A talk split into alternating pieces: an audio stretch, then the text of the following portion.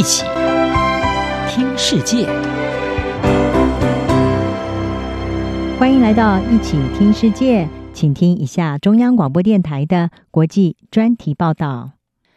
今天的国际专题，我们要为您报道的是种海草护地球，英国以保育和创新实现减碳。全球暖化问题加剧，在面临要在二零五零年前达成碳中和的目标下。将在今年十一月举行联合国气候变迁大会的英国，近来频频展现应对气候危机的雄心，希望立下良好的典范，来激发全球更多的气候行动。其中就包括种海草和测试怎么为家庭供应无碳排燃料氢气，来有效的减低碳排。英国在四月底定下了发达经济体中最具雄心的温室气体减排目标，和一九九零年的水准相较。要在二零三五年前减少温室气体碳排达百分之七十八，以成功在本世纪中达成碳综合，也就是想办法让碳排放量和减碳排量互相抵消，达到净零碳排放的效果。至于要怎么做，英国在保育和运用新技术上给出了一个创新示范。全球许多科学家正努力发明先进的碳捕捉技术，让大气中的碳排可以减少。不过，鲜少人知的是。大自然中的海草是捕捉碳排的神帮手，效率甚至是雨林的三十五倍。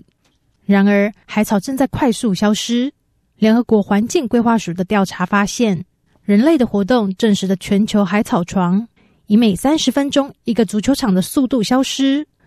英国科学家、环境人士和志工在四月底一同登船出海，到普利茅兹湾的海域，希望在海面下成功复育出大片的海草。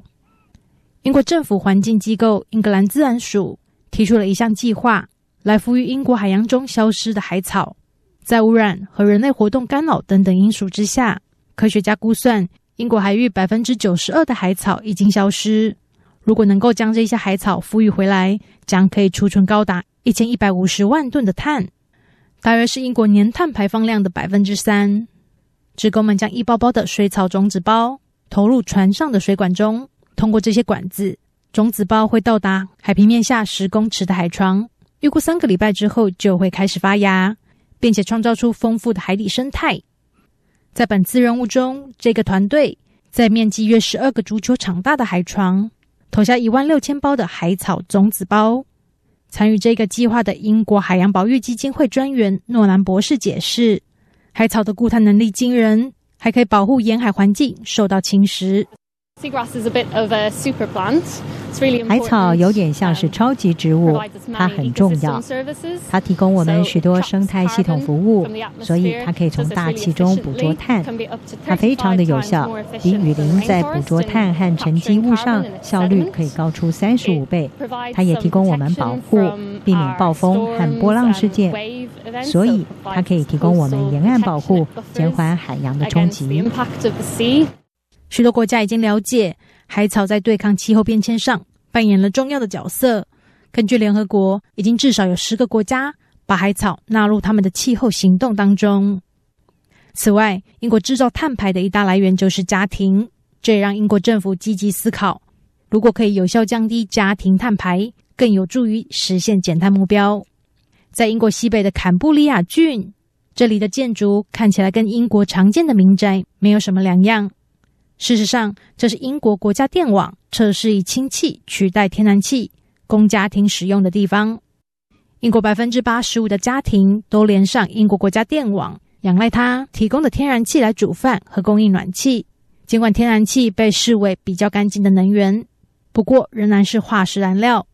现在，英国希望用现有的基础设施结合新科技，好在不久的未来。利用现有这些已经建造五十年以上的国家电网管线，把燃烧后只会排放水蒸气的氢气送到各个家庭使用。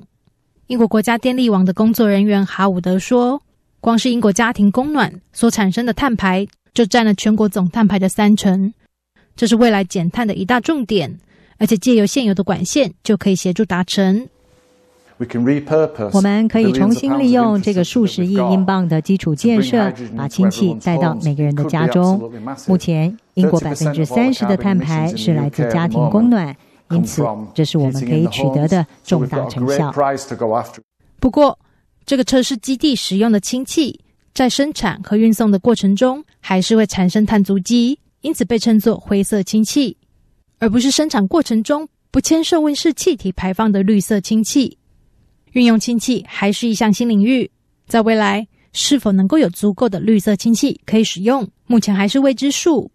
不过，英国政府正踏出第一步，让每个家庭在技术成熟的时候有氢气可以使用。要在这个世纪中成功达成碳中和，现在就要加紧实际行动。英国借着保育和创新双管齐下，给出了一个示范。央广编译张雅涵报道。